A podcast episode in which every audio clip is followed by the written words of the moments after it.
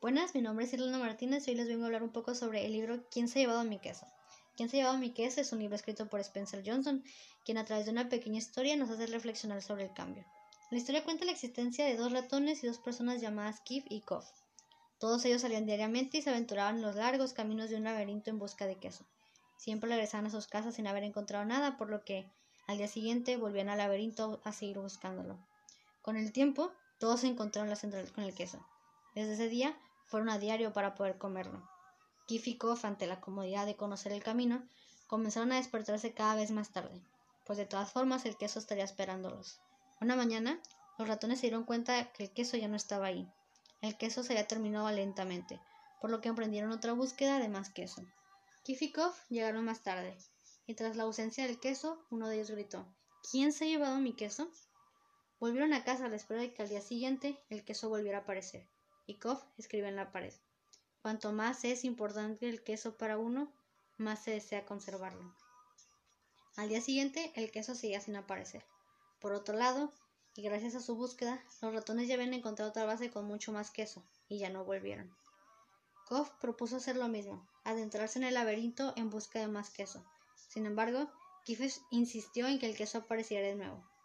Tras eso, Koff emprendió el viaje solo. Antes de esto escribió en la pared un mensaje para su amigo. Si no cambias, te puedes extinguir. Kif siguió esperando, mientras que Kof aprendió nuevas lecciones que lo ayudaban a no cometer los mismos errores. Eventualmente, tras aprender nuevas cosas y dejando los míos atrás, Kof encontró la nueva central, repleta de quesos de distintos tipos y olores, donde los dos ratones se encontraban con las barrigas llenas de tanto comer. Kof de igual forma comió, pero esta vez empezó a prepararse por si el queso volvía a faltar por lo que cada día revisaba las reservas y seguía buscando más quesos. Habiendo aprendido tanto, Kof buscó la pared más grande y escribió El cambio es un hecho. El queso se mueve constantemente. Anticipa el cambio. Permanece alerta. Cambia rápidamente. Muévete cuando se mueve el queso. Disfruta el cambio y prepárate para seguir. El escritor usa toda esta metáfora para demostrar que adaptarse a los cambios es la mejor opción para seguir viviendo.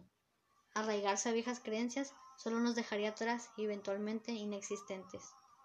Hablando sobre el mercado, nos queda que, así como nuestros productos tienen que ser una vaca púrpura, también tienen que estar adaptados a la época, actualizados y enfocados en las formas de vida social que existen en la actualidad.